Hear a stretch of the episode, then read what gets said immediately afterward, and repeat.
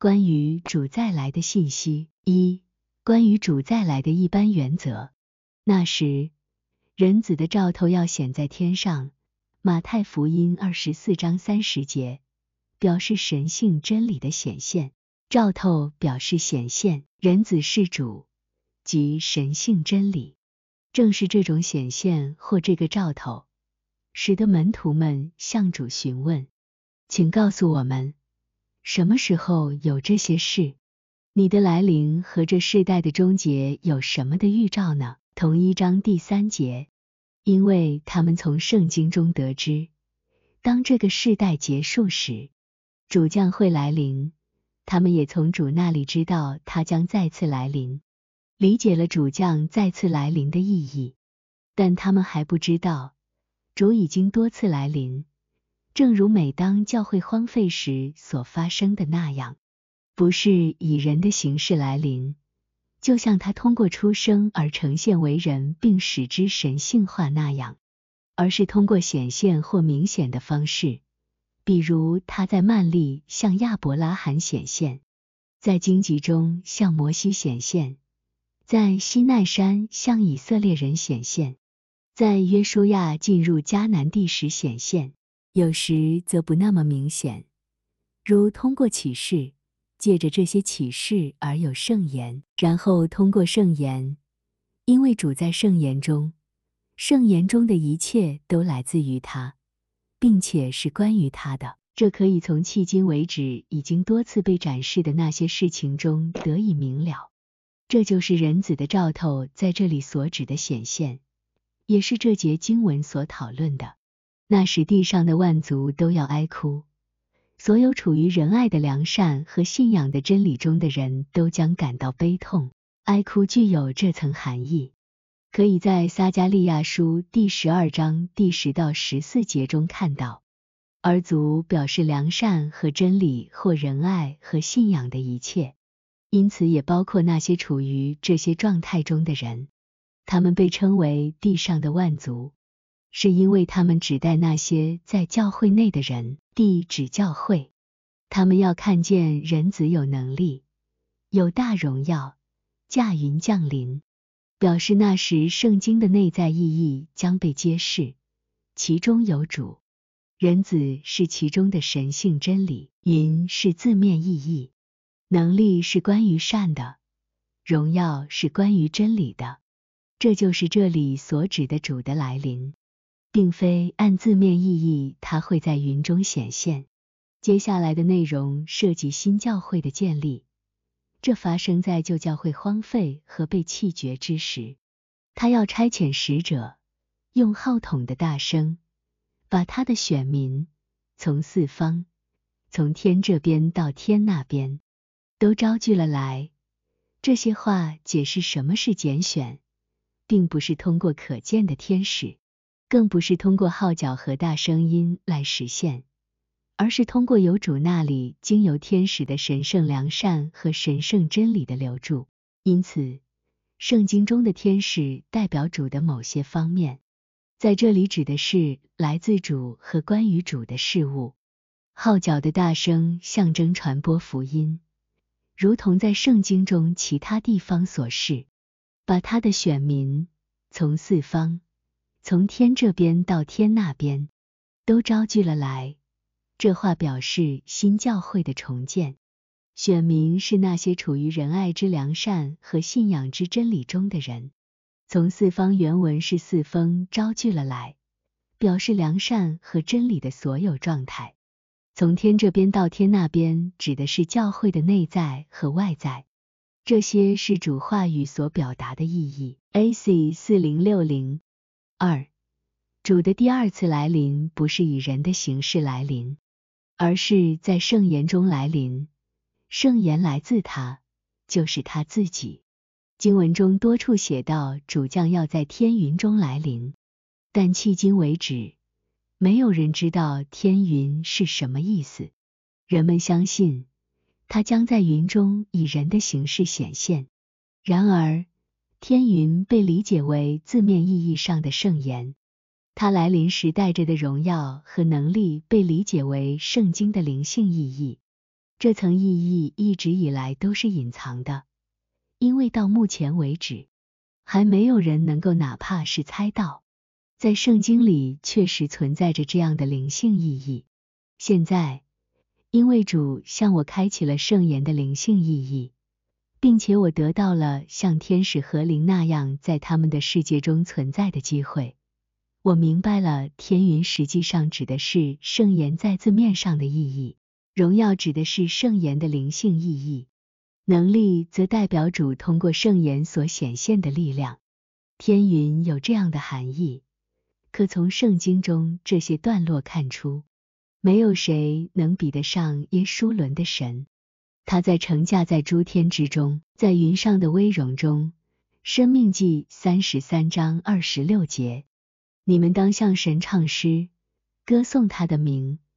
当高举那驾云的诗篇六十八章五节，耶和华骑在快云之上。以赛亚书十九章一节。T.C.R. 七百七十六。从约翰福音中的这些话，可以非常确定，主就是圣言。太初有言，言与神同在，神就是言，言成了肉身。约翰福音一章一和十四节。这里的言是神性真理，因为基督徒的神性真理不会来自其他地方，而是来自于圣言。它是一个源泉，所有以基督之名命名的教会都从中汲取生命之水。尽管它们是以云的形式存在，其中包含了它的自然层面的意义，但在荣耀和能力中，包含了它的属灵和属天的意义。在圣言中有三种意义：自然的、属灵的和属天的。每一种都深藏于另一种之内。这在关于圣经的章节和关于十诫或教义问答的章节中已作说明。由此显而易见，约翰所说的言指的是神性的真理。从这些可以明白，主现在也将在圣言中显现。不是以人的形式显现的原因是，自从他升天后，他是以得荣耀的人。在这种状态下，他无法向任何人显现，除非他先开启他们的灵性之眼，而这无法在那些陷于邪恶和由此产生的伪谬中的人身上打开，就如同不能在他左手边的那些山羊身上打开一样。因此，当他向门徒显现时，他首先打开他们的眼睛，正如经上说，他们的眼睛被打开了，才认出他，而他竟从他们眼前不见了。路加福音二十四章三十一节。复活后，在坟墓旁的妇女也发生了类似的事，因此他们当时也看到了坐在坟墓里与他们交谈的天使。这些天使是任何人都无法用肉眼看见的。使徒们在主复活之前，也没有用肉身的眼睛看见作为以得荣耀之人的主，而是在灵里看见。